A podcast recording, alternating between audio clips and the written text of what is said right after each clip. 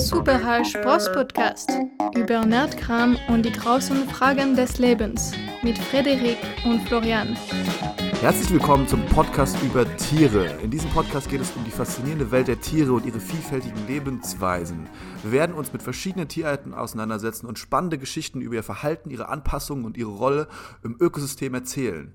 Lassen Sie uns gemeinsam in die Welt der Tiere eintauchen. Willkommen zum Super Hash Bros Podcast. An meiner Seite Florian aus Frankfurt. Hallo, hallo, hier bin ich. Äh, ich habe mit Staunen diesem Intro gelauscht, was der Freddy gar nicht abgelesen hat. Genau. Aber geil. Wir haben uns gedacht, wir gehen mal wieder back to the roots und äh, wieder zu den Themen, die uns wirklich interessieren auf dieser Erde, nämlich die Tiere, die uns ständig begleiten, immer um, um uns herum sind. Wir essen sie, wir genießen sie, wir schauen sie an, sind Teil unseres, unserer Welt, aber meistens sind wir eigentlich blind ob der Tiere in unserem Leben. Mhm. Deswegen dachten wir, stellen wir uns euch heute mal die, unsere drei besten Tiere vor, die wir subjektiv als die besten Tiere erachten. Ja, das ist schon eine sehr spannende Frage, weil wie, da hatten wir ja schon im Vorfeld diskutiert, wie tut man seine besten Tiere definieren? Und ich kann jetzt schon mal, also für mich sagen, es sind jetzt nicht meine Lieblingstiere und es sind jetzt auch nicht meine Lieblingshaustiere. Ich habe jetzt mhm. wirklich nach dem Sinne von, okay, wenn man sich jetzt so das ideale Tier vorstellt, auch jetzt was so Fähigkeiten angeht, also Überlebensfähigkeiten, Anpassungsfähigkeiten, ähm, einfach so generell so, so das Skill-Profil. Ich habe mir das eher wie so ein RPG-Charakter vorgestellt. So, was ist dein bester D&D-Charakter oder sowas? Das ist eine sehr ähm. geile, äh, äh, ein sehr geiler Einsatz, weil ich habe einen sehr ähnlichen gewählt.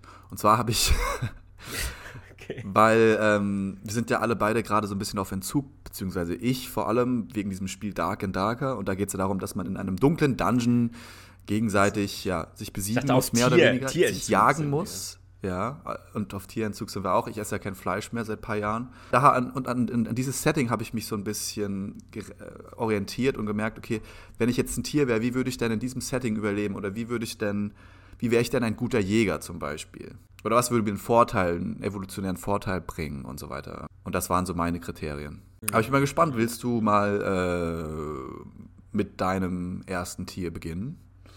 Was hast du als, was hast du auf deiner Liste? Ja, ich fange mit der, ich fange quasi mit der 3 an. Also ich, ich hangel mich so nach oben. Und dann, dann okay. wird es immer äh, spektakulärer sozusagen. Und mhm. auf der 3, ja, wobei, es könnte eigentlich auch die 1 sein, aber ich habe es halt einfach doch. Äh, vielleicht ist meine Liste doch nicht so das. Weil eigentlich ist es, glaube ich, das beste Tier. Ähm, aber ich habe halt doch so ein bisschen auch noch Sympathie mit reingenommen und deswegen ist es auf Platz 3 gelandet. Okay. Also ähm, ist dir unsympathisch. Ja, genau, ist mir unsympathisch, aber ich halte sehr viel davon. Und zwar ist das die Krähe. Ah, ja, die Krähe. Mhm. Die allgemeine Standardkrähe. Wobei ich überhaupt nicht weiß, ob eigentlich die Krähe und der Rabe sind es eigentlich derselbe Vogel? ich glaube, der Rabe ist eine Unterart der Krähen. Also Krähe ist der Oberbegriff quasi. Ich glaube. Und dann gibt es so die unterschiedlichsten. Ja. Naja. naja, jedenfalls finde ich die Krähe ähm, erstmal wahnsinnig intelligent. Also immer, wenn ich irgendwelche Videos sehe, was sie so für Fähigkeiten haben, bin ich völligst äh, um, umgeworfen. Also das ist der Wahnsinn. Ich habe letztens erst wieder was gesehen. Da hat eine Krähe mh, hm, eben sowas zu fressen gehabt und das war in so einem Zylinder mit Wasser drin. Und sie ist mit ihrem Schnabel nicht drangekommen, weil das Wasser zu niedrig war. Und dann hat die so verschiedene Klötze gehabt mit verschiedenen Dichten. Und je nach Dichte verdrängt, der, verdrängt das Material ja mehr Wasser. Und dann hat die nur die schweren genommen, die hat die so kurz aufgehoben und geschaut, wie schwer die sind. Und wenn die so mm. leicht waren wie Styropor oder so, dann hat sie die weggeworfen und hat nur die schweren reingeworfen, weil das dann am meisten ähm, ja, das Wasser verdrängt hat und quasi diese, ja, die Nuss oder was auch sie wollte, dann nach oben getrieben ist. Und das ist ja nur, nur ein Experiment, wo die Krähe absolut spektakuläre Leistungen bringt. Und dann gibt es ja auch so, so Stories, dass in Städten oft die Krähen ja auch eine Plage sind und bekämpft werden. die aber so schlau sind, dass zum Beispiel wurde in Tokio mal versucht, deren Nester einfach zu zerstören. Die haben gedacht, okay, wenn wir an die Krähe ran wollen, wenn wir die Krähe vernichten wollen, müssen wir ihr Haus vernichten. Dann äh, zerstören wir ihre Nester. Aha. Und dann haben die Krähen einfach Fake-Nester gebaut. Überall. Ah, wie geil. In, in denen sie gar nicht gewohnt haben. Ja, also ich glaube, Krähen sind einfach ein Stück smarter, als man sie einfach einschätzt, glaube ich. Weil jeder kennt ja diese ganzen Videos mit diesen Tricks, wo sie an das Essen kommen müssen und irgendwelche Rätsel lösen müssen. Und da schneiden die ja eigentlich so ziemlich, ziemlich intelligent ab, eigentlich fast schon wie ein Kleinkind teilweise. Also ein Kleinkind muss ja auch erstmal darauf kommen, das Wasser da zu verdrängen mit anderen Gegenständen. Das ist ja auch nicht sofort klar irgendwie.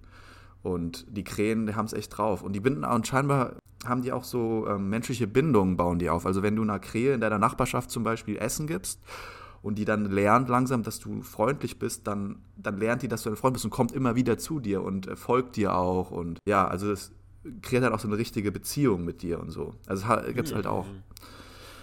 Ja, und außer, ich meine, natürlich kann sie fliegen. Das ist natürlich auch mhm. schon eine mhm. super Fähigkeit. Also wie jeder Vogel kann sie eben fliegen. Kann auch gut fliegen, ist nicht so wie eine Taube oder eine Ente. Und ich weiß ja gar nicht, wer die besseren Flieger sind. Ich bin mir schon sicher, dass die Krähen die besseren Flieger sind. Bei Krähen ist halt so, die sind halt auch solche fetten Kavenzmänner, muss man halt auch dazu sagen. Die sind ja auch auf der Straße gegen eine Straßentaube oder so. Die würden die einfach ver vermöbeln, wenn die der auf ja, in den Weg kommen oder so. Also die, die Krähe sind eigentlich so ein bisschen die, die Bullies der Straße würde ich sagen. Ja, die, aber auch die größeren Vögel. Also ich habe auch schon Videos gesehen, wenn dann so ein Adler kommt oder so ein Habicht oder so, der an das Nest dran will, dann verbünden die sich so und dann schlagen mm. die den auch in die Flucht. Dann kommen Geil. so zehn Krähen oder so. Und, ich finde es interessant, dass es zum Beispiel in Frankfurt eine ganz andere Krähen- oder Rabenart gibt als in Berlin. Wenn du das, wenn du mal drauf achtest, in äh, Frankfurt habe ich fast nie diese weißköpfigen ähm, Krähen gesehen äh, und eigentlich nur die schwarzen. Und in Berlin mhm, mhm sehe ich eigentlich mhm. nur die mit diesem, wie so ein, die haben wie so ein weißes Federkleid, wie so einen weißen Umhang an. Also Echt? gescheckt, ja. Finde ich auch interessant. Ja, es gibt generell in Frankfurt nicht so viele Krähen. Also irgendwie haben hier die, die Tauben immer noch die Oberhand. Die so die Bosse. Der Taubenclan verdrängt noch ja. aktuell die Krähen. Nee, aber da, da, möchte, ja, da würde ich gerne einsetzen, weil ähm, mit Ich wollte noch sagen, was, was ja. ich auch noch cool finde an Krähen. Krähen können auch so richtige Bastarde sein. Also die, die haben sich auch manchmal auf Menschen abgesehen. Die werfen ja auch mit Steinen auf Menschen. Hast du das schon mal gesehen? Dass sie einfach mal so Steine nehmen und werfen die auf Menschen? So nee. Also, nee. Doch, das machen die auch. Geil. Also du sagst also, weil die ähm, Krähe auch mit den Menschen so verbunden ist und so eine Art von, naja, Bio, wie sagt man, Symbiose ist, in einer Symbiose ist? Ja, in gewisser Weise. Also die Krähe kann auf jeden Fall jede Umgebung, also es ist egal, was für eine SIF-Stadt das jetzt ist, ob das jetzt irgendwie so Tokio ist oder eine, ein Dorf oder ob es der Wald ist oder am Meer. Also die Krähe kann mhm. einfach überall. Kannst du überall anpassen. Kann überall überall. Ja, irgendwie habe ich auch so eine Theorie, dass bei Vögeln so eine Art von höherer Intelligenz einfach Voraussetzung ist, einfach weil du durch, du hast einfach komplizierteres, ne, ein komplizierteres Bewegungssystem. Einfach dadurch, dass du in der Welt rumfliegen kannst und navigieren musst und äh, Entfernungen einschätzen musst ähm, mhm. impliziert das schon sogar ein bisschen für mich, dass ja, die Intelligenz stimmt. ein Stückchen höher sein muss als vielleicht jetzt von einem Lebewesen, was nur auf dem Boden ist oder nur unter der Erde. Ähm, weil es einfach komplexer ist und du auch beim Jagen viel mehr ja, Entfernung abschätzen musst und Geschwindigkeiten. Ähm, deswegen macht es schon Sinn, dass die viele Vögel sehr smart sind oder smarter als andere Tiere. Ja, und auch, äh, weil sie diesen Schnabel haben. Und der Schnabel ist ja sowas wie eine Pinzette. Also die haben ja, ja quasi ein hochpräzises Werkzeug. Also sie, wie ein Uhrenmacher, so präzise. Die können ja dadurch halt so ganz fein motorisch arbeiten. Und so Feinmotorik ist, glaube ich, auch etwas, was äh, große Intelligenz voraussetzt. Stimmt, ja. Und das, was, ähm, also ich habe keine genaue äh, Reihenfolge bei meinen Tieren, aber das, was auch bei meinem Tier äh, ähnlich ist zu deinem Tier, ist, dass es auch ein Vogel ist. äh, und zwar war das eigentlich das erste Tier, an was ich gedacht habe. Und zwar ist es ein Tier, was ähm, was ich früher komplett außer Acht gelassen habe und gar nicht drüber nachgedacht habe und gedacht habe, ach, das, das existiert zwar, aber das ist irgendwie unwichtig oder gar nicht mal so cool. Aber ich habe mich ein bisschen mehr informiert darüber und mir ist klar geworden, die Eule, Florian, die Eule ist mit okay. das coolste Tier, was es gibt. Ah, stimmt. Die habe ich, hab ich komplett außer Acht gelassen. Das ist vollkommen recht, ja. Weil, weil sie, weil man, die sieht auch so komisch aus, die haben so fette, große Augen und die sehen so ein bisschen verschlafen und verträumt aus und langsam und so, weil auch die Kopfform und der Schnabel ja so ganz kurz und wie so, wie so eine ganz kleine Nase eigentlich nur ist, wie so ein Piekser ist in diesem gigantischen Kopf. Der Kopf kann sich dann auch ja, um 360 Grad fast drehen, glaube ich.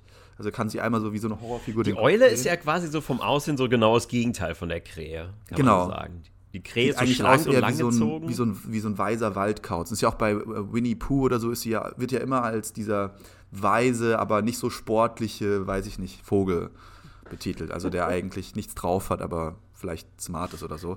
Aber in, in Wirklichkeit sind Eulen eigentlich die krassesten Jäger, die es gibt. Die wir vor allem hier in unseren Breitengraden äh, haben. Ähm, einmal, weil sie halt komplett nachtaktiv sind, die können perfekt nachts sehen dann sind sie einfach, sie fliegen geräuschlos durch die Nacht, ja, also sie fliegen und sie sind, sie können perfekt sehen. Dann haben sie halt unnormal fette Krallen, mit denen sie, mit denen sie auch alles äh, mit in die Luft ziehen können oder zer, weiß ich nicht, zerpieksen oder wie sagt man, zerkrallen können. Äh, und sie haben halt diesen, stimmt, ja. die haben halt diesen, ähm, diesen 360-Grad-Blick. Also sie haben erstmal, die können perfekt auf Entfernung ganz genau ranzoomen auf einen kleinen Punkt und sie haben halt, sie können halt rundrum auch alles abdecken, weil sie den Kopf so frei bewegen können. Und ich habe Videos gesehen. Ich glaube, Alter, eine Eule ist auch in der Lage, einen Menschen zu töten, wenn sie will. Weil sie einfach mit den Krallen, wenn die so in den Kopf, wenn die jetzt einfach so jemanden auf den Kopf fliegt und so richtig so mit den Krallen so. Sie würde es wahrscheinlich nicht wagen, aber sie hätte wahrscheinlich eine Chance. Sie hätte eine Chance, wenn sie den Überraschungsmoment hat und so weiter. Und das, da habe hab ich halt auch drüber nachgedacht, nachdem ich gesehen habe, wie eine Eule zum Beispiel einen Falken aus, den, aus dem Nest pflückt, also einen erwachsenen Falken, der ungefähr genauso groß war wie die Eule. Aber weil der Falke halt tagaktiv war, halt, konnte er einfach nichts machen. Der hat einfach in seinem Nest gechillt und die äh, Eier behütet oder was auch immer. Dann kommt die Eule an, zack, in einer halben Sekunde geschnappt und weg damit. Äh, hat die Eule einfach abgeholt. Wie so ein Delivery Guy. Ich wusste dass Eulen auch andere, andere Vögel jagen. Ja, das Interessante ist, dass sie sogar andere Raubvögel jagen. Also ähm, hm. sie jagen kleine Falken, Bussarde, kleinere Adler oder welche, die sogar ein bisschen größer sind als sie. Ähm, und was ich rausgefunden habe, sie jagen einfach fucking Katzen. Das ist relativ häufig, dass Eulen einfach Katzen verschleppen. So krass sind die. Ja, ich meine, das habe ich schon mal gehört, dass, dass man manchmal ähm, bei Hauskatzen, dass sie verschwinden und dann war es tatsächlich eine Eule. Ja, Sie, Sie sehen halt, ich glaube, Eulen sind relativ fragil. Also wenn man eine Eule jetzt einfach schlagen würde oder mit einem Kantholz aus der Luft fegen würde, dann würden die auch nichts machen, klar. Aber da sie halt nachtaktiv sind, so geräuschlos fliegen und dann halt diese krassen Jäger sind, äh, die dann auch diesen Schnabel, wo ich das Gefühl habe, sie haben, die haben, glaube ich, einen unfassbar starken Schnabel, weil der halt so winzig mhm. klein ist und der ganze Druck auf so einen ganz kleinen Punkt fokussiert ist. Das heißt, die ganze mhm. Kraft vom mhm. Kiefer geht auf einen winzig kleinen Punkt und damit zerschneidest du halt alles.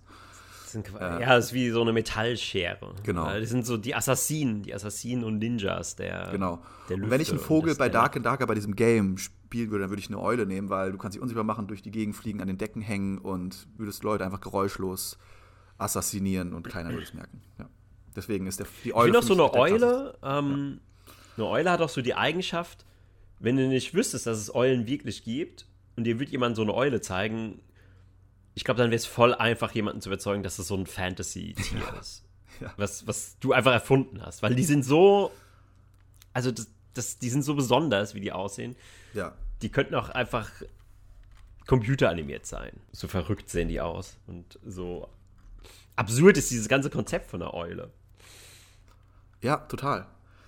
Total. Und ich habe noch einen ähnlichen Vogel auf den das noch besonderer zutrifft, also der noch mehr wie ein Videogame-Charakter ist und auch auf, auf dem sogar ein, ein Film, eine, eine, eine Fantasie-Filmfigur basiert auf diesem Vogel. Aber da kommen wir später zu. Ach so, hast du etwa zwei Vögel auf deiner Liste? Eventuell. Eventuell. ja, ich hatte ja sogar auch erst gedacht, ähm, ich mache so aus allen ähm, wie sagt man dazu, aus allen Gefilden, aus Luft, Erde ja. und Wasser. Etwas. Wie bei Pokémon. Von jedem Element eins. Das dachte ich mir auch. Pokémon. Ähm, aber das war dann auch wieder so ein so ein Bezug-Ding. Ich habe aber zu wenig Bezug. Also ich, ich sag jetzt einfach mal der ist zwar nicht auf meiner Liste, aber ich muss den hier als ehrenhafte, als honorable Mention mit reinbringen. Mhm. Und zwar ist es der Cuttlefish. Cuttlefish? Der Cuttlefish, das ist wie so ein kleiner Tintenfisch, der die krasseste Tarnfähigkeit hat überhaupt. Der kann sogar seine Hautstruktur ändern. Und das Verrückteste an dem ist, dem, sein, dem seine Haut ist quasi wie ein Computerdisplay. Du musst ja manchmal Videos auch anschauen. Der, der jagt auch damit, ah, indem ja. der so das Licht pulsieren lässt über seine Haut und dann quasi wie so eine Art Hypnose-Screen vor seiner Beute bildet. Wie so ein LED-Screen eigentlich. Ja, ja, der sieht aus wie ein LED-Screen. Im Endeffekt ist es wirklich einfach nur ein Display. Er kann alles darstellen und Farben, jede Farbe, Form. Ist sogar noch krasser als ein Display, weil er kann ja sogar seine Hautstruktur noch anpassen. Wow. Ähm, aber das nur so nebenbei. Ähm, Könnte ich mir auch so, by the way, so, so, so einen mittelalterlichen ähm, Kinoprojektor mit diesen Teilen vorstellen, wo du einfach so 20 von diesen Cuttlefish aufhängst und dann gibt es eine Dia-Show. Das, das war der erste das erste Display. Das waren einfach Cuttlefish in so einem Aquarium. Und ja. dann mussten dann Leute, die mit so Stäben immer so verschieben, um dann irgendein Bild, irgendein Bild zu machen. Das war das erste Mobile Game. Hast du dann so rein mit Kettlefisch, musst du mit so einem Stab so reinschieben und dann bilden sich neu rein und dann fliegen die raus. ja, genau. So die Flintstones, die äh, Feuersteiner, die hat, das war doch mal so eine Serie, wo sie diese, mit diesen Anspielungen gespielt haben. Also moderne Technologie in der Vergangenheit. Okay, also das ist ein, einer deiner Honorable Mentions, nicht einer deiner. Genau, genau. Den, den, wollte ich jetzt hier reinbringen, aber jetzt mein, mein das wahre Tier, was ich auf Platz 2 habe. Ich glaube jetzt nicht so unbedingt das schlauste Tier, ähm, aber ich habe es gewählt, weil es einerseits ähm, irgendwie auch so allgegenwärtig ist und sich so komplett in die menschliche Zivilisation eingearbeitet hat. Und zweitens, weil es für mich auch so ein Tier ist, wenn ich nicht wüsste, dass es echt wäre, würde ich sagen, das ist eine Comicfigur. Es ist halt einfach so, so, das, du musst keine Karikatur davon machen, also du musst keine Cartoonfigur davon machen, weil es ist einfach schon eine lebendige Cartoonfigur. Also, was ist es wohl? Es ist das Eichhörnchen. Eichhörnchen ist auch sehr weit oben bei mir. Habe ich nicht auf der Liste, aber ist genial. Ja, und zum einen, also was mich so fasziniert an denen ist, weil das sind einfach mal so absolute Superakrobaten. Also sie sind eigentlich krasser als Katzen oder sonst irgendwas. Wenn du die mal gesehen hast, wenn die, die sind ja sehr scheu und wenn die dann von dir erschrecken, dann sind die ungefähr so in zwei Sekunden sind die erstmal auf dem Baum und dann springen die ja immer. Das habe ich auch lange nicht gewusst, aber die, die wandern ja auch von Baum zu Baum über die Äste. Also die, die gehen dann an die äußerste Spitze, rennen die so, springen dann auf die andere Astspitze mhm. und so gehen die dann von Baum zu Baum. Und ich finde es halt so krass, dass sie in den schwindelerregendsten Höhen solche suizidalen, mörderischen Sprünge machen.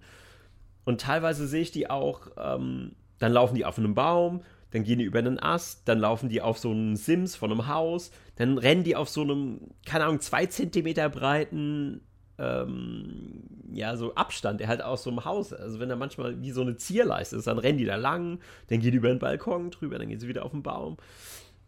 Also ich finde die Art, wie die so durch die Welt navigieren, finde ich absolut faszinierend und ich würde einfach mal so gerne so die Welt aus dem Sicht von einem Eichhörnchen sehen, weil ich glaube, für die gibt es gar nicht sowas wie für die gibt es gar nicht sowas wie oben und unten. Mhm. Weil wenn die jetzt auf einem auf einem Baum langlaufen, dann ist ja quasi der Baum für die, die Erde.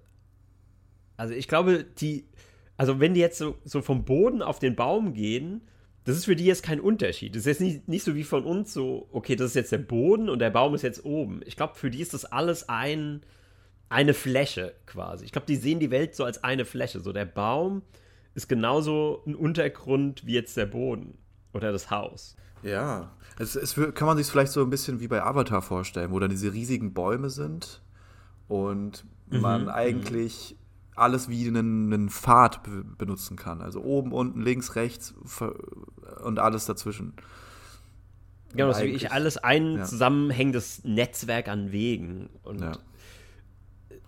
ich glaube, die unterscheiden jetzt nicht, okay, das ist jetzt mein Baum, sondern es ist einfach alles eine zusammenhängende Welt für die. Ich habe eine, ich meine, dann allein schon, ja. dann schon allein dieser Fakt, dass die einfach über den Frühling und Sommer Nüsse sammeln und vergraben, ist ja einfach mal so das Lustigste überhaupt. Und das, ja, die sind ja eigentlich die Baumhirten, so ne? Die sind ja eigentlich die, die, Bäume pflanzen. ja, stimmt, in gewisser Weise, ja. Ich habe einen Fun Fact aus der äh, Schulzeit gerade, der mir über ähm, dieses Tier einfällt. Und zwar können Eichhörnchen ja Nüsse knacken, ne? Und scheinbar haben Forscher das ähm, geforscht, wie sie die Nuss knacken. Äh, und mhm. scheinbar ist rausgekommen, dass es gibt verschiedene Möglichkeiten. Du kannst zum Beispiel einmal rund, rundherum eine Linie sozusagen nagen und das dann seitlich aufbrechen. Du kannst so ein Kreuzformat machen und so weiter und so fort. Und scheinbar lernen die Eichhörnchen das von ihren Eltern. Und es gibt dann unterschiedliche Schulen der Knackkunst bei Eichhörnchen. Je nachdem, in welche Familie du groß geworden bist. Das fand ich interessant. Wirklich? Ja. Okay. Okay, das, das ist ja mal der absolute Fun Fact. Krass. Also es gibt viele Wege, die die Nuss öffnen. Ja. Verstehe, verstehe. Aber ich verstehe, was ich nicht ganz verstehe, ist, wie funktioniert dieser Instinkt, dass sie sagen, ähm, also vergraben die dann so jede zehnte Nuss also essen die dann immer so eine von fünf und den Rest vergraben sie? Oder sagen sie, okay, heute esse ich jetzt erstmal nur Nüsse und morgen tue ich nur sammeln? Oder wie? Also ich frage mich, wie die so da so abwägen, was sie jetzt vergraben und was sie sammeln und was sie nicht sammeln. Ja, also das ist ja im, äh, wenn noch die, also im Herbst, wenn die ganzen Nüsse fallen und die ganzen, sag ich mal, Baumfrüchte da liegen, was, was die äh, Eichhörnchen essen wollen, dann hauen die sich den Magen voll und alles, was zu viel ist, das vergraben die, würde ich mal sagen. Ja, stimmt. Das haben sie ja dann natürliche, natürlicher Stopp. Wenn sie satt sind, dann der Rest wird vergraben. Mhm. Ja, würde ich jetzt mal so behaupten. Ich weiß, also ich, irgendwo habe ich mal gehört, dass das ja auch bewusst so ist, dass sie sich nicht an alles erinnern. Also dass es scheinbar irgendwie so eingefädelt ist. Also ich könnte mir auch vorstellen, evolutionär könnte man ja auch die sagen. Aber einfach so ein eingebautes Gene.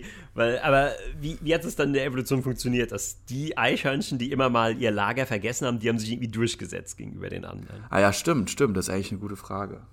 Keine Ahnung. Vielleicht, vielleicht weil die Eichhörnchen, die immer mal ihre Nusslager ver ähm, vergessen haben. Die haben quasi unbewusst mehr Bäume gepflanzt, was quasi ihren Lebensraum verbessert und erweitert hat. Und deswegen haben die quasi die Eichhörnchen überlebt, die äh, immer ihre ganzen Vorräte aufgefressen haben.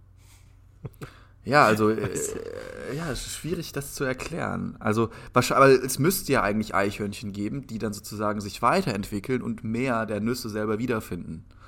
Müsste es ja logischerweise eigentlich sein, oder? Also, hm.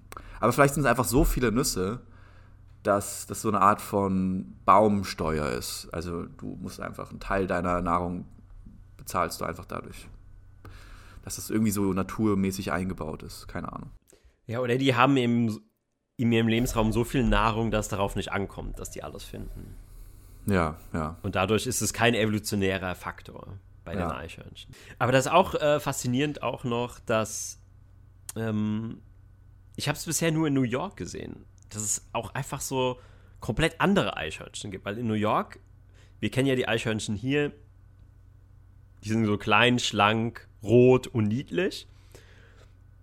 Und in New York sind es einfach so fette Kingpins. Das sind so, so Mafia-Gangster-Eichhörnchen. Die sind einfach grau. Die sind dreimal so groß. Die sind riesig. Also so ungefähr wie Unterschied zwischen Maus und Ratte ungefähr. Krass. Und die sitzen einfach nur so fett auf einer Bank und wenn die dich sehen, denken die so, ey, was willst du eigentlich? Dann, dann tun die dich irgendwie so anfauchen und wollen fressen von dir. Und kannst froh sein, wenn sie sich nicht zusammenschlagen, so ungefähr. wenn sie nicht dein Lunch Money dir abnehmen. Ja, ganz genau. Ganz genau. Die Lunchbox und das Lunch Money nehmen die dir ab. Ja, geil. Ähm, Aber das sind so die einzigen beiden. Ich, es gibt bestimmt noch viel mehr Eichhörnchenarten. Ja, hundertprozentig. Ich habe auch schon mal ein Albino-Eichhörnchen gesehen. Es gibt schwarze Eichhörnchen, habe ich schon gesehen. Rote Eichhörnchen. Und auch so gescheckte. Ähm, ja. Wir hatten lustigerweise neulich in unserem ähm, mhm. Treppenhaus ein Eichhörnchen, was sich darin verlaufen hat und ist dann ganz hoch gerannt. Was nicht okay. weiter passiert. Ja, das ist ja immer ihre Instinkt, immer erstmal nach oben. Genau. Wie bei äh, Hummeln oder bei Insekten, die dann in, deinem, in deiner Wohnung sind und rausfliegen wollen, immer dem Licht nach, dem Ref Lichtreflex folgen und dann immer gegen die Scheibe klatschen, 20 Stunden am Stück. Da denke ich mir dann auch, es müsste eigentlich so 5% Überlegung geben. Okay, du willst zwar ans Licht, aber es müsste 5% geben, komme ich überhaupt hier durch? Also das muss ja irgendwann mal registrieren, aber das ist da noch nicht angekommen. Glasscheiben sind für viele, glaube ich, der Untergang für viele Tiere. Auch für Vögel übrigens. Die klatschen ja oft gegen Scheiben. Ja, gut, das ist halt was, was es in der Natur nicht gibt. Äh, aber da müsste ja eigentlich auch die Evolution so langsam. Ja, ja, wie, also, wie langsam ist die eigentlich, die Evolution? Dass sie mal langsam lernen. Es gibt ja schon eine Weile lang Glasscheiben, dass sie irgendwann mal lernen. Ähm, dass nur noch die Vögel überleben, die halt ähm, die Glasscheiben vermeiden. Mhm. Okay, ich, ich mach mal weiter, ja. Und zwar, mhm. also ich habe verschiedene Sachen zur Auswahl, da wir jetzt schon so viele Vögel haben und ich auch, glaube ich, eher tendenziell zu viele Vögel habe, würde ich gerne. Jetzt muss ich nur einmal kurz gucken, wie der heißt. Ähm Ach so, ja, klar, ich weiß, wie er heißt. Der Anglerfisch. Der Anglerfisch. Was für der Angelfisch? Anglerfisch. Und zwar ist das der Fisch, der ganz tief in der Tiefsee wohnt, mhm, mhm. äh, wo es gar kein Bild Licht mehr aufrufen. gibt. Und der hat so eine Art von Angel an seinem Kopf, wo eine kleine Lichtkugel baumelt. Und, ja, und er sieht grausig aus, er hat ganz spitze Zähne, er sieht aus wie ein Ungeheuer. Er sieht, er sieht aus wie aus einem Horrorfilm. Also, genau. wenn man sich den schlimmsten Horrorfilm vorstellt, also schlimmer geht es eigentlich gar nicht mehr. Da ist ja dieses Maul, der besteht ja auch nur aus Maul. Also das Größte an dem ist ein Maul. Ja.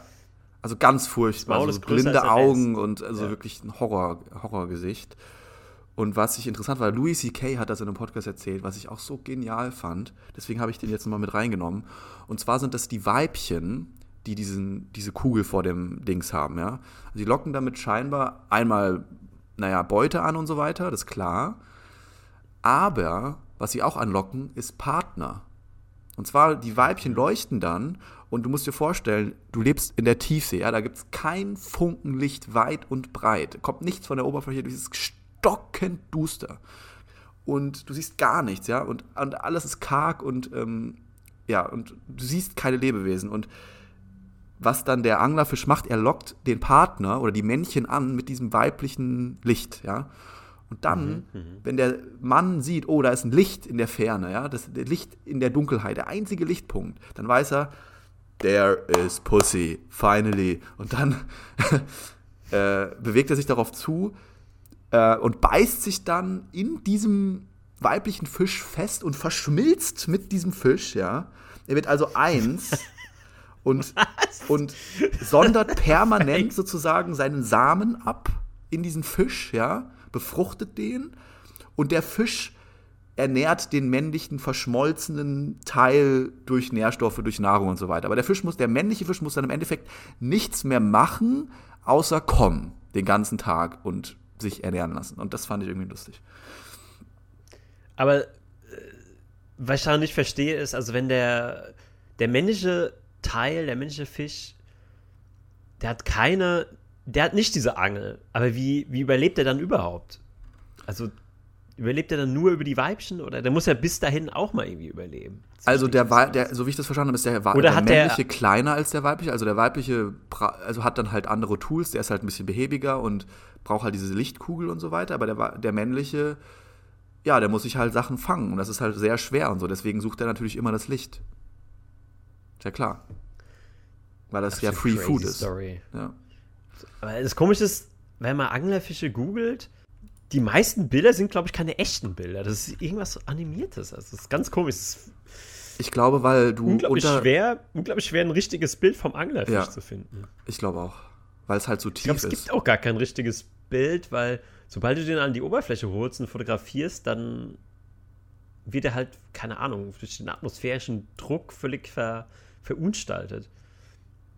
Mhm. Hier gibt es auch so, auf Wikipedia gibt es so Tiefseeanglerfisch, die sehen alle unterschiedlich aus. Da gibt es überhaupt keinen, kann man gar nicht, kann man gar nicht vergleichen. Wahrscheinlich sind die auch sehr schwer, schwer erforscht, weil das ist ja so in der Tiefsee und du musst ja einen gigantischen Aufwand machen, um ein Tier da hochzuholen und zu erforschen und zu untersuchen. Und wahrscheinlich gibt es da unterschiedlichste Arten, aber das ist halt, die Tiefsee ist ja wie bekanntlich fast gar nicht erforscht von den Menschen. Das finde ich ja auch nochmal interessant, dass ja. wir eigentlich, eigentlich irgendwie 70 Prozent Wasserbelegung haben oder so auf der Erde und der größte Teil davon da gar nicht erforscht ist. Also das meiste, was wirklich in der Tiefsee abgeht und was im, in den Meeres, in den Ozeanen los ist, das ist so fremd für uns wie der Pluto. Absolut. Das ist eigentlich schon Absolut richtig. Es gibt auf jeden Fall auf Amazon, wenn man Anglerfisch googelt, T-Shirts und Hoodies, wo Leute Comic-Anglerfische drauf gemacht haben. Warum auch irgendjemand sich sowas kaufen sollte, aber es gibt halt einfach alles, alles, was man sich auch nur im entferntesten vorstellen kann. Okay, also dann brauchen wir jetzt so eine Trommel, den Trommelwirbel für mein Nummer 1 Tier. Ich möchte ja. vorweg sagen, wahrscheinlich sagt jetzt jeder so, oh, weil es ist einfach so das offensichtlichste Tier, was man sich vorstellen kann. Es ist wirklich so das absolut offensichtlichste Tier, aber es ist halt auch einfach eins der besten Tiere der Welt und deswegen ist es wahrscheinlich auch so allgegenwärtig. Aha. Und es ist die ganz normale Hauskatze oder die Katze eben. Okay. Mhm. Und da hatte ich auch lange überlegt, also ich wollte generell gerne irgendeine Katze haben. Mhm. Ähm, hat dann, ja, nehme ich jetzt einen Tiger, nehme ich einen Löwen, nehme ich einen Leoparden, ja, in der Welt der Katzen, das ist ja auch eine Welt der Superlative. Das sind ja auch Superhelden quasi. Die sind ja einfach super stark, super schnell, hören, sehen perfekt, riechen perfekt, haben diese mhm. Schnurhaare, die ja quasi wie so ein Spider-Sense haben. Also mit diesen Schnurhaaren nehmen die ja so Luftzüge wahr und können auch alles Mögliche erfühlen und erspüren. Ähm, aber ich fand dann, hab dann wieder gedacht, so, okay, aber eigentlich ist so die Hauskatze oder auch die Stadtkatze so das ultimative Tier, weil die gibt es auch einfach so überall auf der Welt. Also die gibt es irgendwie in Ägypten, die gibt es in der Wüste, die gibt es in, in, der Kälte, gibt es in Sibirien, gibt es in der Stadt, die gibt es im Wald, die gibt es an der Küste, die gibt es auf Inseln. Und sie sind fast so, also ich glaube, Katzen wurden ja auch äh, ganz oft von Menschen eingeschleppt. Und dann verbreiten die sich einfach so wie so, wie so mhm. Ungeziefer schon fast. Ähm, das heißt, sie sind absolute Überlebenskünstler. Ja, das sind auch. Das finde ich mega geil an Katzen. Du kannst gleich weitermachen, dass sie halt einmal als Haustier fungieren und sich füttern lassen, aber wenn du die vernachlässigst oder so, dann kommen die auch komplett easy alleine klar. Und der Instinkt, der Jagdinstinkt ist so stark, dass sie sich selber was fangen können und überleben können. Das finde ich auch Ja. ja, oder sie suchen sich halt andere Menschen und so. Also die sind ja. da so komplett flexibel. Also die sind ja nicht irgendwie auf eine Person angewiesen sondern die, die wissen einfach, was sie tun. Wenn es denen irgendwo nicht so gut gefällt, dann, äh, ja, dann verziehen die sich einfach. Mhm. suchen sich ein neues, neue Heimat oder versuchen woanders ihr Glück. Und dann funktionieren die auch, die funktionieren irgendwie als Einzelgänger, aber die funktionieren ja auch so als Gangs. Also es gibt ja auch so richtige Katzengruppen dann so in der, mhm. in der mhm. Wildnis. Ich finde Katzen auch sau faszinierend. Und das finde ich auch interessant, ja. dass du diesen Stichwort Tiger und, und, und Löwe und sowas gebracht hast, weil diese Katzen ja immer noch so viel von diesen großen Raubtieren übrig haben. Zum Beispiel, dass sie ja auch, wenn du eine normale Katze hast und das ist eine männliche Katze oder ich glaube sogar auch bei weiblichen, aber bei männlichen ganz sicher, dann haben die ein Revier da, wo du wohnst. Also die teilen sich dann in deiner Neighborhood mhm. ein Revier ein. Und wenn dann eine andere Katze kommt nachts und das Revier streift, dann, dann fighten die sich halt auch. Und die hauen sich ja, dann richtig die Köpfe ein. Und wenn du schon mal gehört hast, nachts, wenn Katzen auf der Straße fighten, das hört sich an, als würde man 30 Babys erstechen gleichzeitig. Also diese Schreie und die Geräusche, die sich von sich geben, die sind einfach aus dem Horrorfilm. Ja, absolut, absolut richtig. Ähm,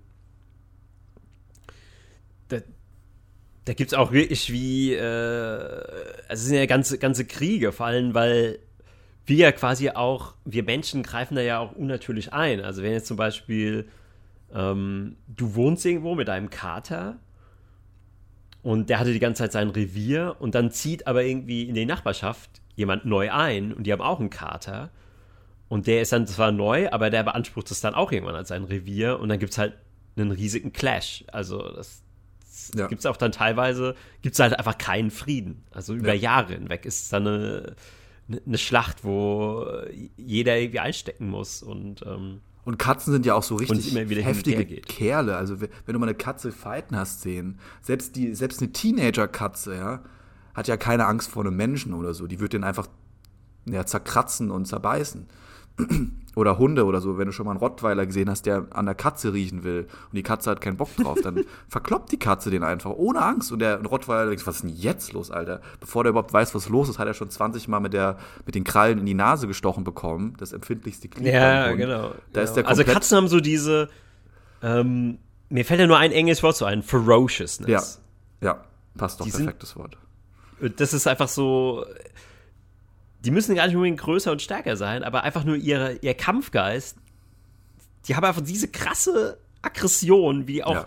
wie die auf gigantische Hunde immer losgehen und ich finde es auch lustig, dass Katzen auch so richtige Bastarde sein können. Es genau. gibt ja so viele Videos, wo Katzen mit Hunden zusammenleben und diese, das ist dann irgendwie so ein riesiger, treudofer Husky oder so oder so ein Labrador und die Katze sitzt einfach irgendwo und der läuft vorbei und dann slappt die dem einfach mal so ein. Ja, einfach genau. so. Und der Hund ist einfach so äh, häuslicher Gewalt ausgesetzt und kann sich nicht wehren. der Hund ist immer da so fassungslos. Ich, ja. sehe da immer so einen Blick von dem Hund und ich denke so, was? Du bist doch irgendwie hier mein, mein Mitbewohner. Und so keiner glaubt dem Hund, was passiert ist, weil der Hund einfach so, die Katze einfach nur normal weiterläuft, als wäre nichts passiert. Und der Hund so, äh, will eigentlich anfangen zu weinen, aber ist ein Hund und kann nicht weinen und kann auch nicht sprechen. Und dann ist er komplett, ist so komplett lost, was gerade passiert ist.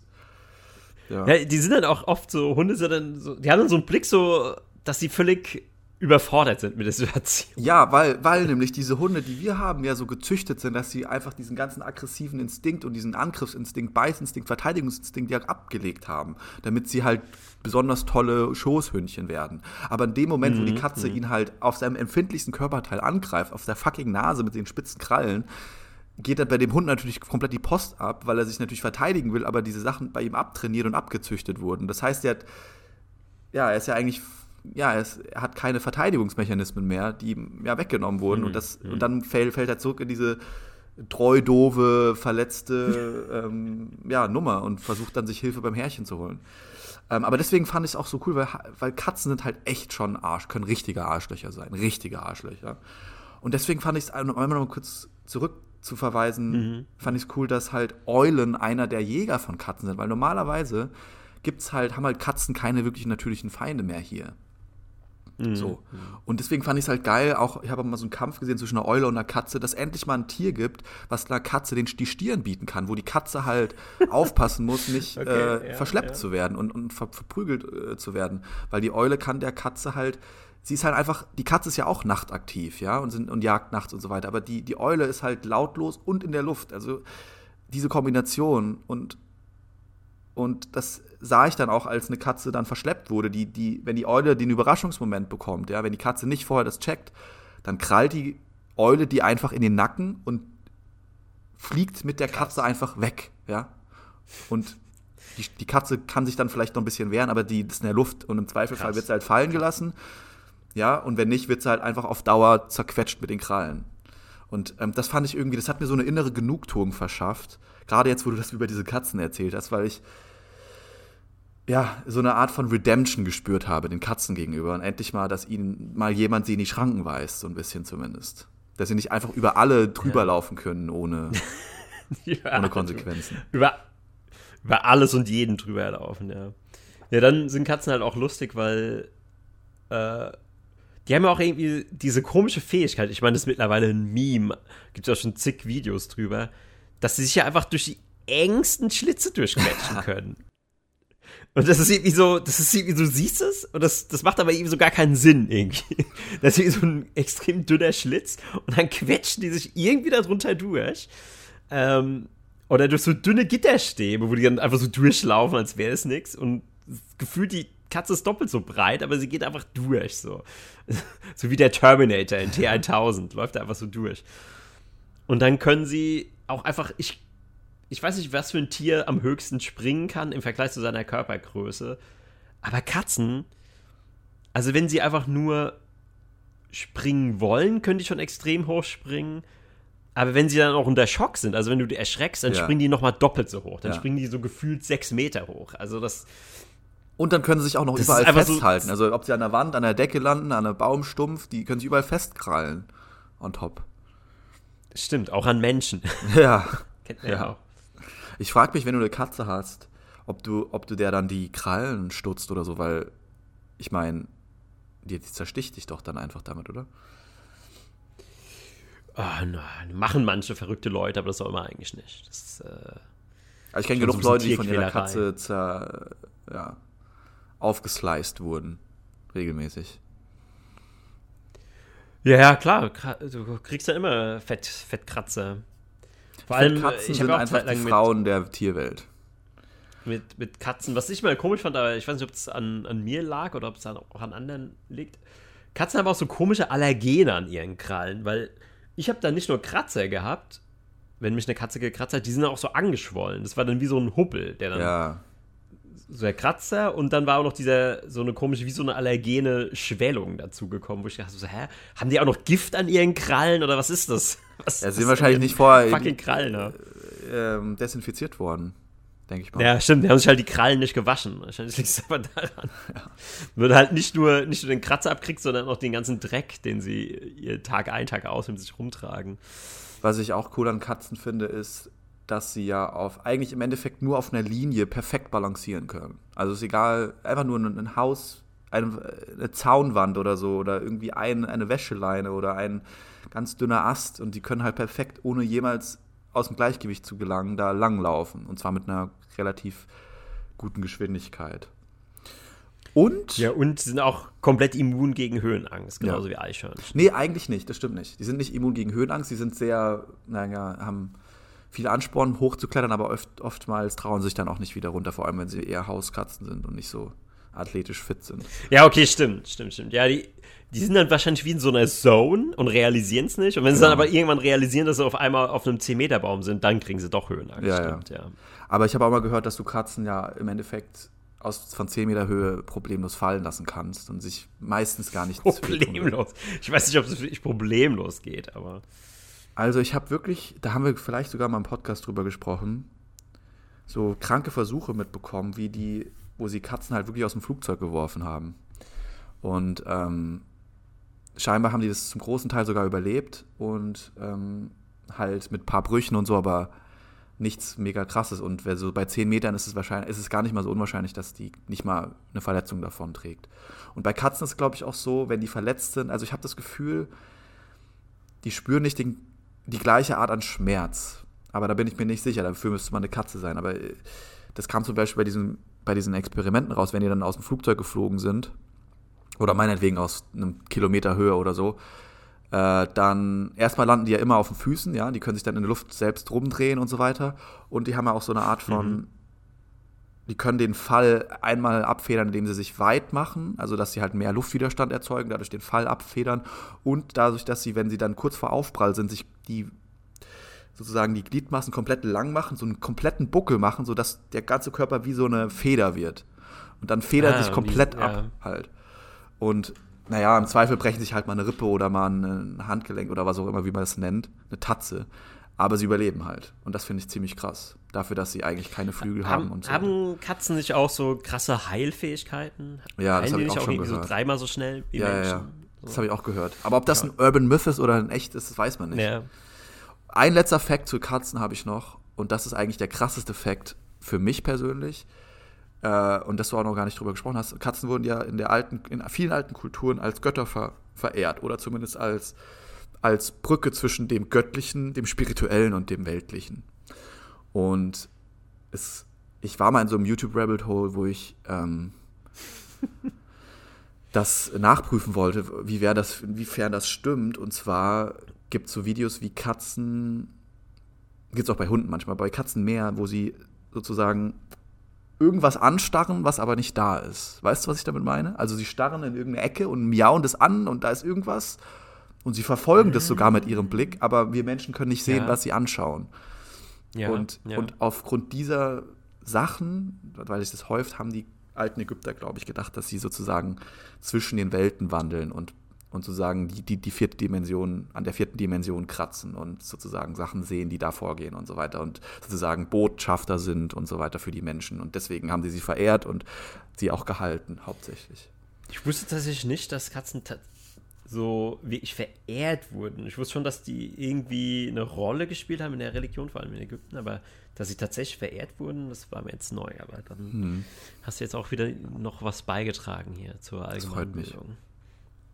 Das freut mich. Ja, okay, dann die nächste Drumroll für deinen. Oh, also ich habe. Äh, wir haben uns ja darauf geeinigt, nur drei zu nehmen. Ich muss mich jetzt für einen dieser Vorschläge entscheiden. Ja, es ist immer wieder schwierig. Aber, Aber du kannst ja auch noch so ein paar sagen, die es fast. Die können wir dann später noch sagen, welche die es fast geschafft hätten. Also ich habe noch, hab noch ein paar Vögel, muss ich dazu sagen. Und weil wir jetzt schon Vögel hatten und so und ich ja auch Vögel hatte, nehme ich jetzt, glaube ich, das, was kein Vogel ist. Und zwar, Drumroll, es ist das Silberfischchen. Und zwar das Boah. Silberfischchen. Oh. Ich, ich hasse nichts mehr als diese ekelhaften Silberfische. Oh, ich kann auch ich kann, ich kann voll nachvollziehen, warum du sie hasst.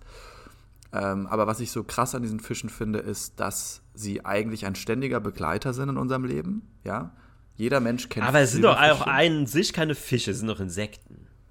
Genau, es sind Insekten, die heißen nur Silberfischchen. Genau. Ähm, sind Hexapoda, Sechsfüßler.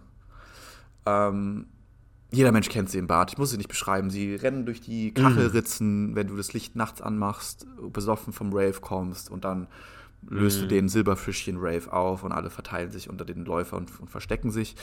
Was ich cool an den Tieren finde, ist, dass sie eigentlich sie sind kein richtiger Schädling, also sie sind nicht so, dass sie jetzt wie eine Mücke uns stören. Wir wissen alle, dass sie da sind, aber jeder blendet sie eigentlich immer aus. Also jeder ignoriert sie und wird eigentlich nur ab und zu mal erinnert, wenn, wenn er nachts das Licht im Bad anmacht.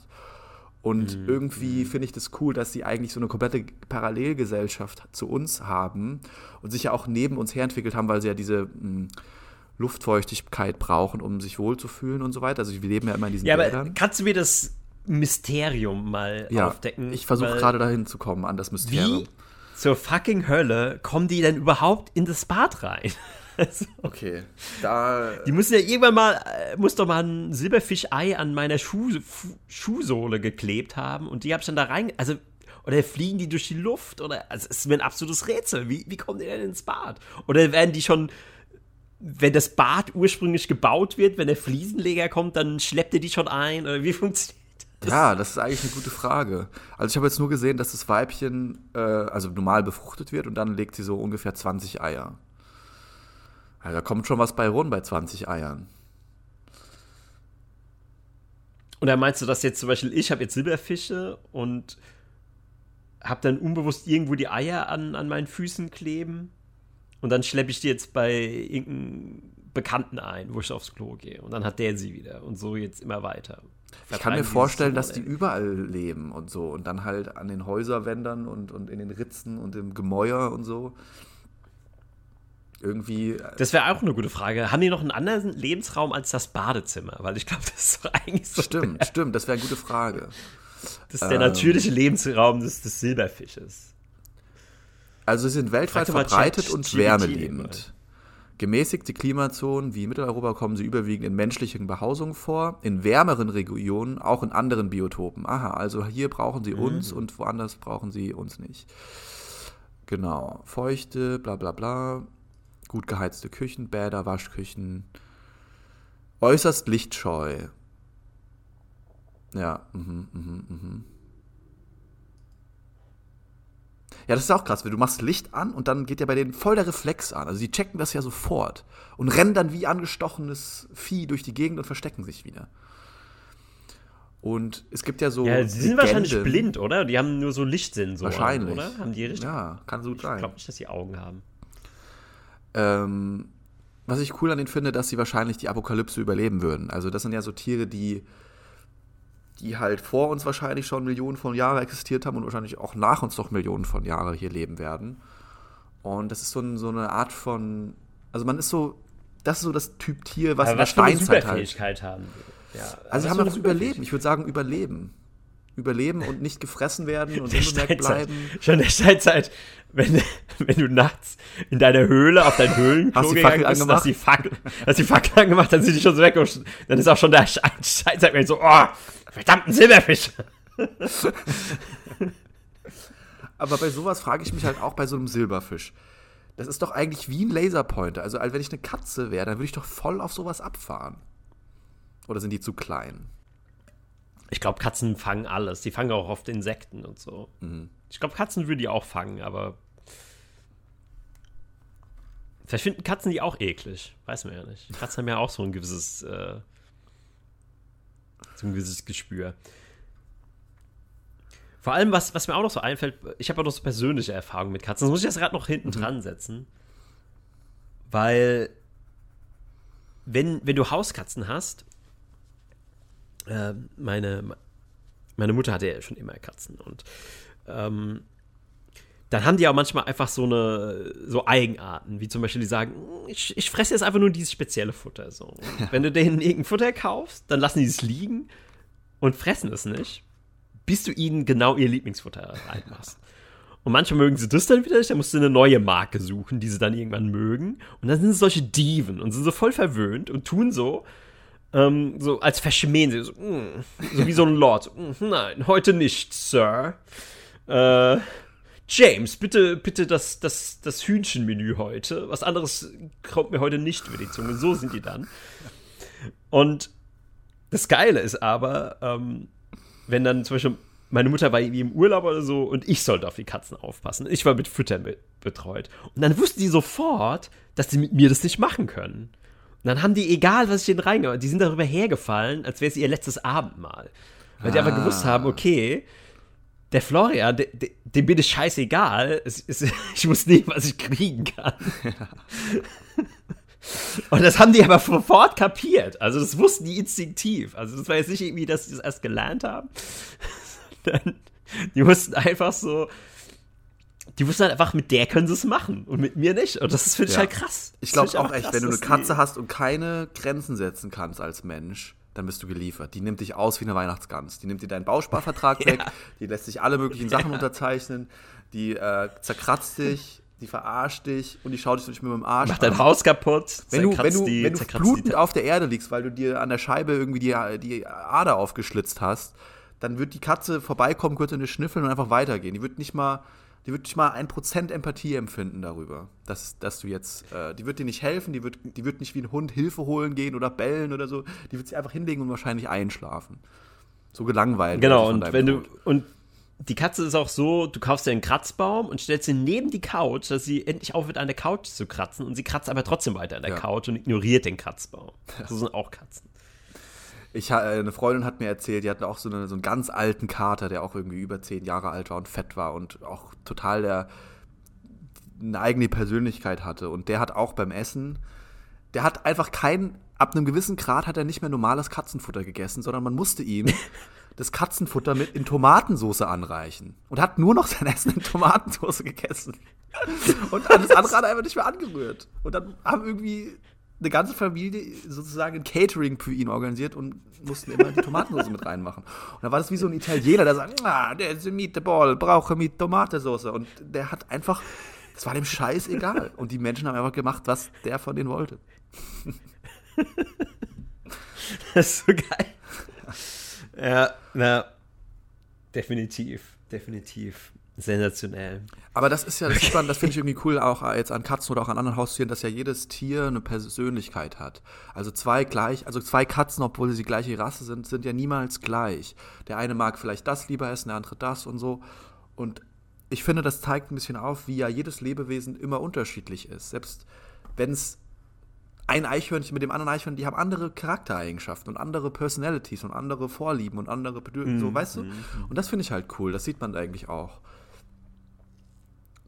Hast du auch schon mal von der Theorie gehört? Also ich habe die selber mal aufgestellt. Ich weiß nicht, ob auch andere das mal. Das sollte mal so jemand erforschen, aber ähm, ich bin überzeugt davon, dass je nach Farbe der Katze die auch eine andere Personality haben. Also Tendenzen. Mm, mm, das kann gut sein. Aber ich. Äh, Zum Beispiel hatte ja.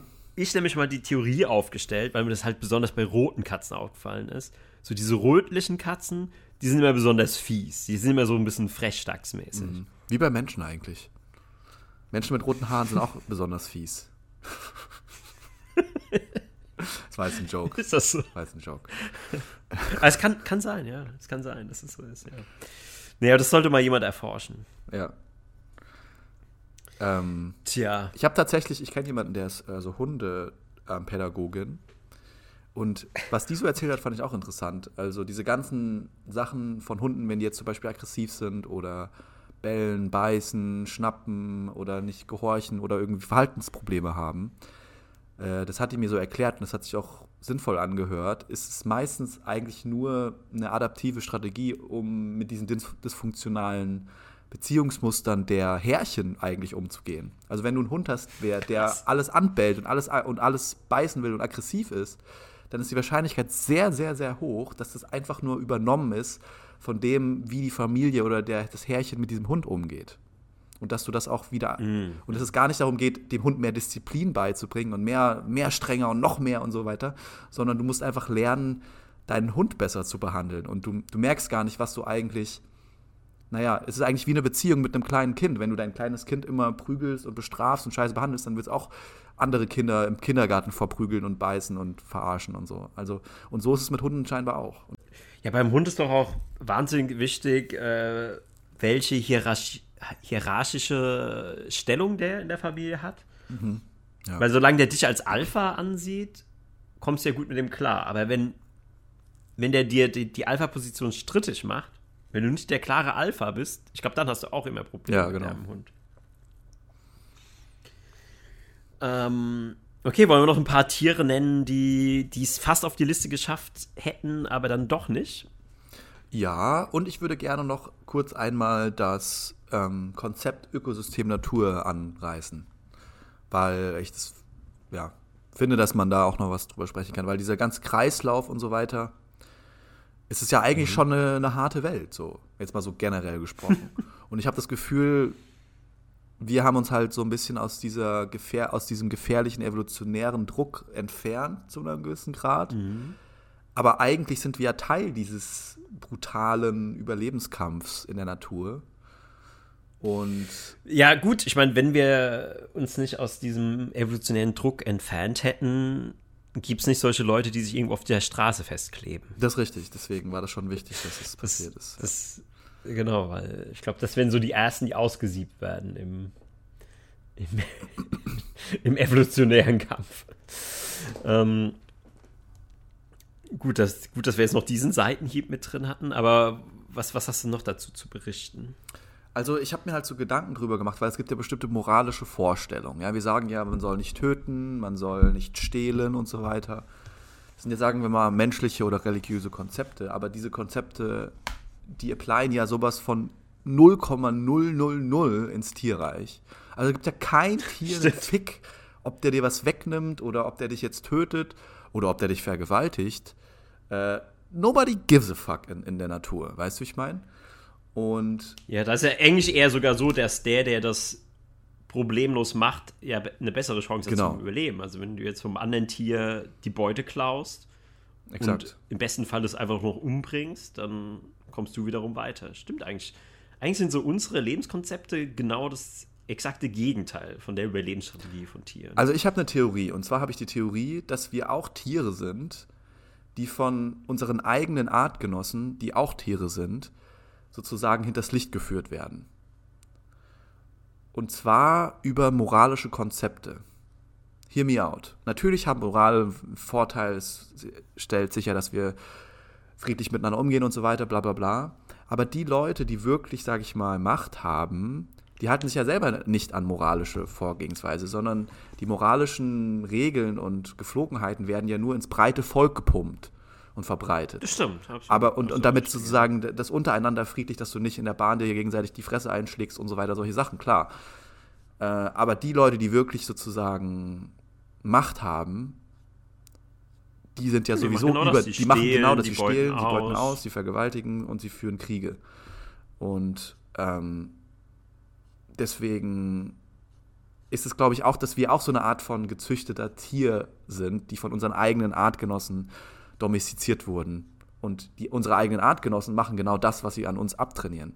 Das wollte ich nochmal so als Gedanken mit reinschicken.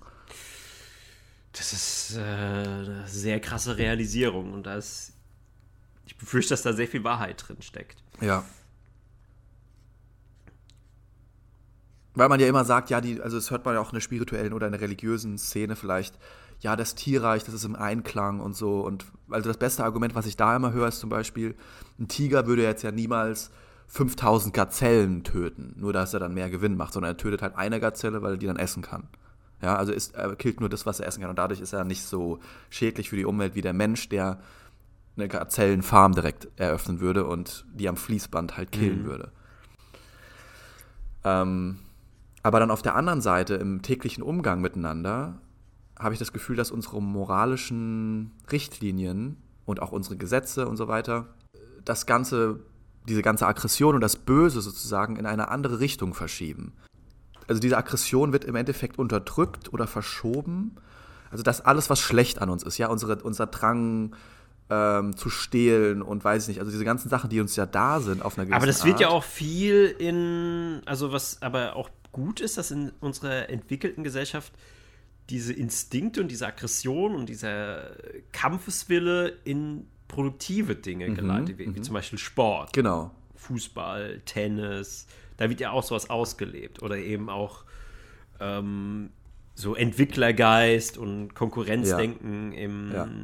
im Business-Sinne quasi. Wer hat die besseren Ideen, wer arbeitet länger und äh, schlauer und hat genau. äh, den besten Erfindergeist und so weiter. Also da wird ja auch sehr viel kanalisiert quasi. Und das ist auch voll wichtig, glaube ich. Und das ist mega gut, dass es so ist. Ähm, und gleichzeitig wird da dann diese, alles, was mit Aggression zu tun hat und Gewalt, wird ja verpönt und das ist auch gut so für das Miteinander. Aber es wird nicht verbannt in uns, sondern es wird am Leben gehalten. Diese Flamme wird am Leben gehalten und sie wird zu bestimmten Momenten entflammt, wenn es nämlich gebraucht wird. Und, und dann wird es aber nicht ein, eine Aggression gegen deinen Mitmenschen, sondern es wird eine Aggression gegen eine andere Nation oder gegen eine andere Firma oder gegen, oder gegen die, mhm. das, das mhm. konkurrierende Team im Fußball. Und dann ist es wieder erlaubt und dann und, und, und das, das fand ich interessant. Aber andererseits, ich glaube, du kannst es auch nur am Leben. Also es, du kannst ja diese, alles, von, von dem du sprichst, du kannst es ja gar nicht unterdrücken. Also es wird so oder so immer da sein, mhm. ob wir, ob wir das jetzt in eine andere Richtung lenken oder nicht. Also, das, also du sagst es jetzt so, als würde es bewusst, als würden wir irgendwann diese niederen Instinkte nicht mehr haben, aber unsere Gesellschaft behält die bewusst am, am Leben um die zu nutzen. Aber ich glaube, die wären einfach immer da. Ähm, es kann gut sein, dass sie immer da sind. Nur was ich damit sagen will, ist, der, dein Instinkt ist ja auch wichtig. Wenn dir jemand auf den Fuß tritt, dann musst du ja wütend werden und eine defensive Haltung annehmen. Es muss ja so sein. Du musst dich ja selbst verteidigen, selbst erhalten. Du hast ja der Überlebenswille. Nur was ich meine ist, dieser, diese Aggression wird halt gechannelt auf einen bestimmten Gegner oder auf eine bestimmte Richtung oder auf eine Gedanken oder auf eine Nation oder auf eine, was auch immer, ja. Und das passiert du halt tagtäglich. Und dann werden sozusagen diese Feindbilder erzeugt, wodurch wir dann wieder kontrolliert werden. Also wir werden, im Endeffekt wird uns, wir sind eigentlich ein Rottweiler, der beißen will, ja, dann wird uns das, das Beißding abgenommen, wir bekommen Maulkorb und so weiter. Aber dann alle fünf Jahre werden wir dann mit anderen Rottweilern, die, mit denen wir alle Freunde sind, zusammen auf eine Linie gestellt und dann werden wir gegen andere gegen einen Haufen Wölfe los, auf eine, auf eine Herde Wölfe losgelassen und wir müssen uns dann zerfleischen. Once in a Blue Moon, weißt du, wie ich meine? Und dann müssen wir aber zurückkommen und wieder in unseren Office-Job. Und das ist ja im Endeffekt modernes Leben. Also wenn Krieg ausgerufen wird, dann musst du deine Aggression bündeln und richten, gemeinschaftlich, kollektiv sogar richten äh, gegen eine andere, gegen deine eigene Spezies im Endeffekt. Und das finde ich krass, dass es sozusagen, naja, genutzt wird und dann aber auch ausgeblendet wird, je nachdem, was gerade gebraucht wird. Das schon seit tausenden von Jahren so gemacht wird auch. Und wir dadurch dann sogar noch viel effektiver sind als ein Tiger. Weil wenn wir uns zusammennehmen, dann sind wir ja unfassbar stark. Und das tun aber die anderen dann auch. Ja, ich will mal langsam äh, zum Ende kommen. Also okay. spannender Aspekt, den du da noch mit reingebracht hast. Willst du dich noch eines deiner Tiere vorstellen? Oder willst du es damit belassen? Äh, ja, genau, das wollte ich ja jetzt auch äh, zum mhm. Schluss äh, noch ein paar nennen. Also ich will jetzt nicht so ausführlich über die sprechen. Äh, ich will die nur. Ähm, ja, ich will die einfach nur benennen. Mhm.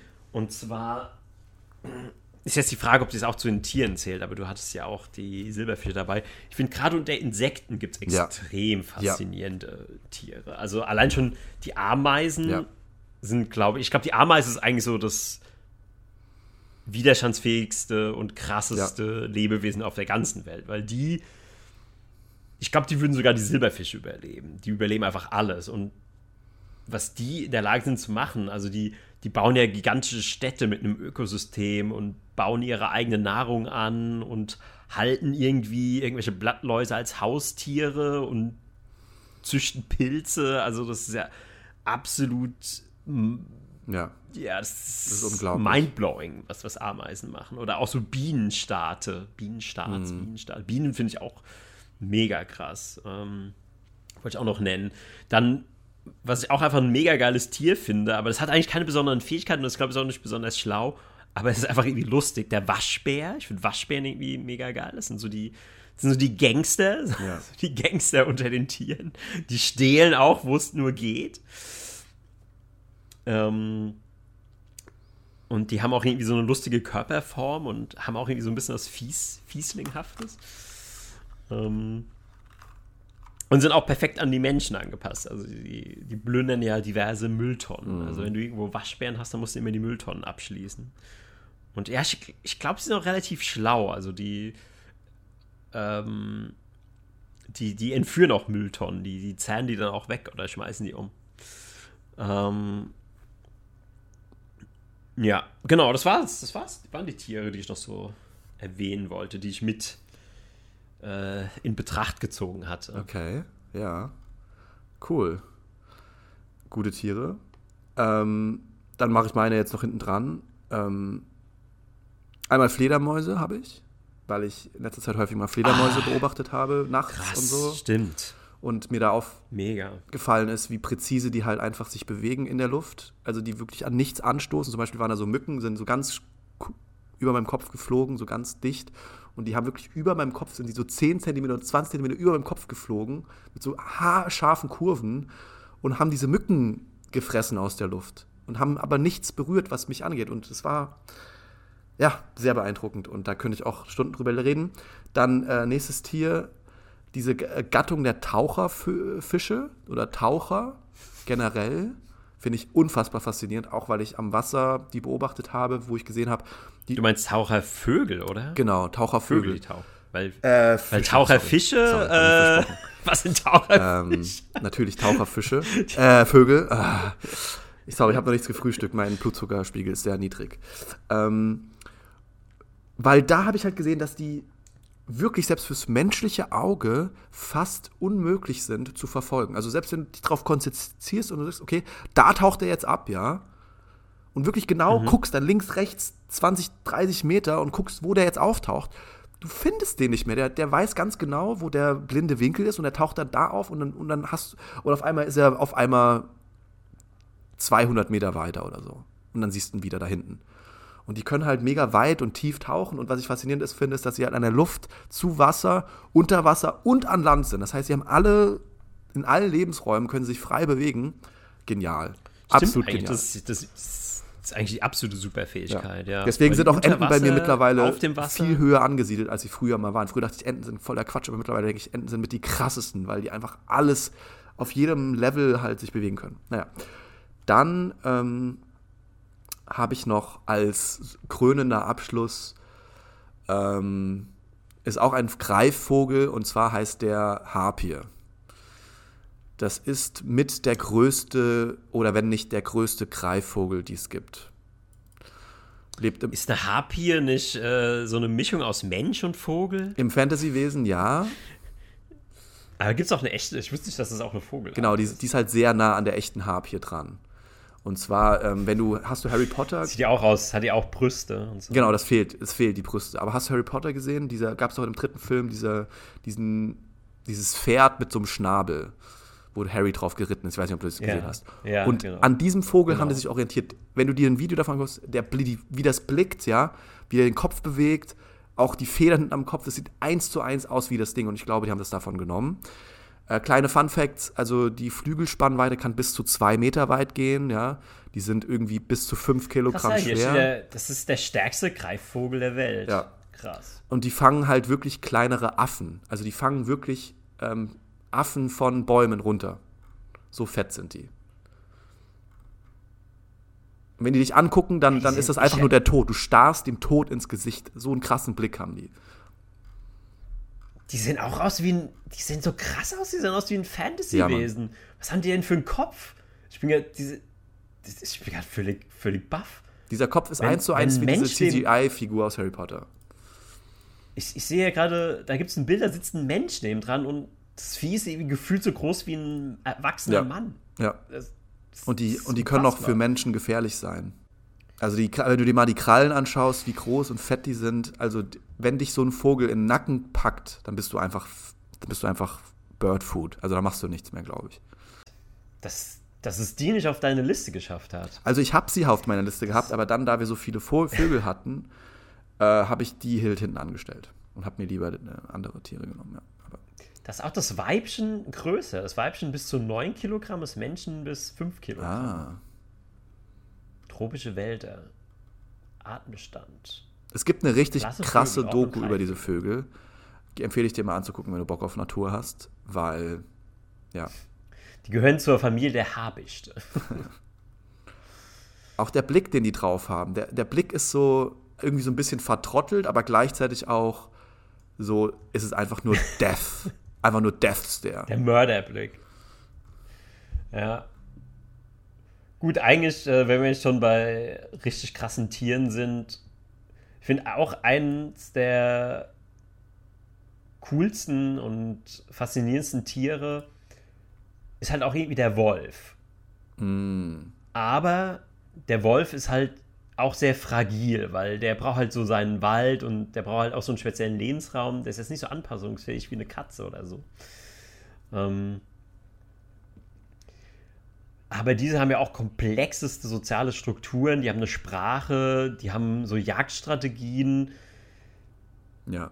Die, die haben ja auch riesige Reviere und die, die haben ja auch dann so Kriege mit anderen Wolfsrudeln und also, das ist ja auch ein, das ist ja wie eine eigene Welt quasi unter den Wölfen, ja. das, ähm, die da stattfindet. Das, das ist halt auch faszinierend. Und die sind auch sehr intelligent und ähm, wenn du schon mal einen echten Wolf so in so einem Wildpark gesehen hast, also ich habe schon mal einen aus nächster Nähe gesehen, die haben auch so diesen Todesblick. Also ja. die schauen dich an und du siehst dann nichts. Wenn du einen Hund anschaust, siehst du irgendwie sowas Liebevolles ja. in dem. Und du weißt aber, der tut dir nichts. Bei einem Wolf siehst du einfach so diesen Mörderblick. Du weißt einfach, der bringt dich um. Wenn, wenn der jetzt hier, wenn der jetzt nicht eine Glasscheibe zwischen uns wäre, würdest du, der würde mich jetzt einfach umbringen. So, so wirkt es irgendwie, wenn man einem Wolf in die Augen schaut. Es ist so diese absolute Gleichgültigkeit wenn du dein, wenn du ja. auch so wie wir gleichgültig mit unserem Sandwich sind, wo wir es einfach essen. Wir denken nicht, oh, unser Sandwich, oh, sondern wir essen es einfach. Und so ist es mit einem Bär oder mit einem Wolf oder mit so einem Vogel. Ja. Aber dass diese Harpien diese verrückten Köpfe haben, ich kann es gar nicht fassen, wie da die Federn so abstehen. Ja. Und wenn der dann jagt, dann legt er die Feder natürlich komplett an, dass der keinerlei, also der ist dann komplett wie so ein stromlinienförmiges Superschallflugzeug. Das sind doch, das sind doch die so werden Bilder bis zu 40 Krallen. Jahre alt, Alter, diese, diese Harpienvögel, sehe ich gerade. Alter Schwede.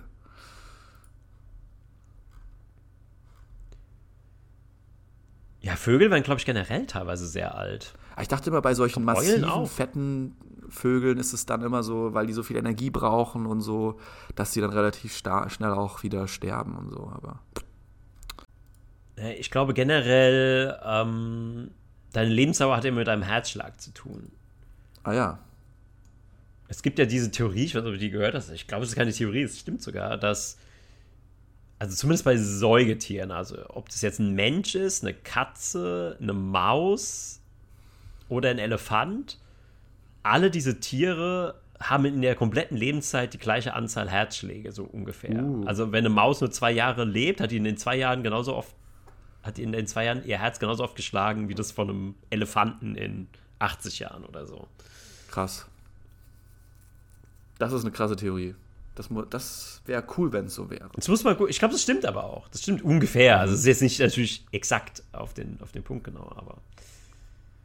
Mhm, schreibe ich mal. Das heißt auch im Endeffekt, wenn du es schaffst, deinen Herzschlag zu verlangsamen, wirst du älter. Ja, es würde ja so sinnvoll machen, wenn du zum Beispiel viel Gewicht hebst und so, dann geht ja dein Herzschlag auch, dein Ruhepuls voll weit runter. Und ist ja. ja auch sehr gesund und du lebst wahrscheinlich dadurch auch länger. Vielleicht hat es dann auch mit dem Herzschlag zu tun.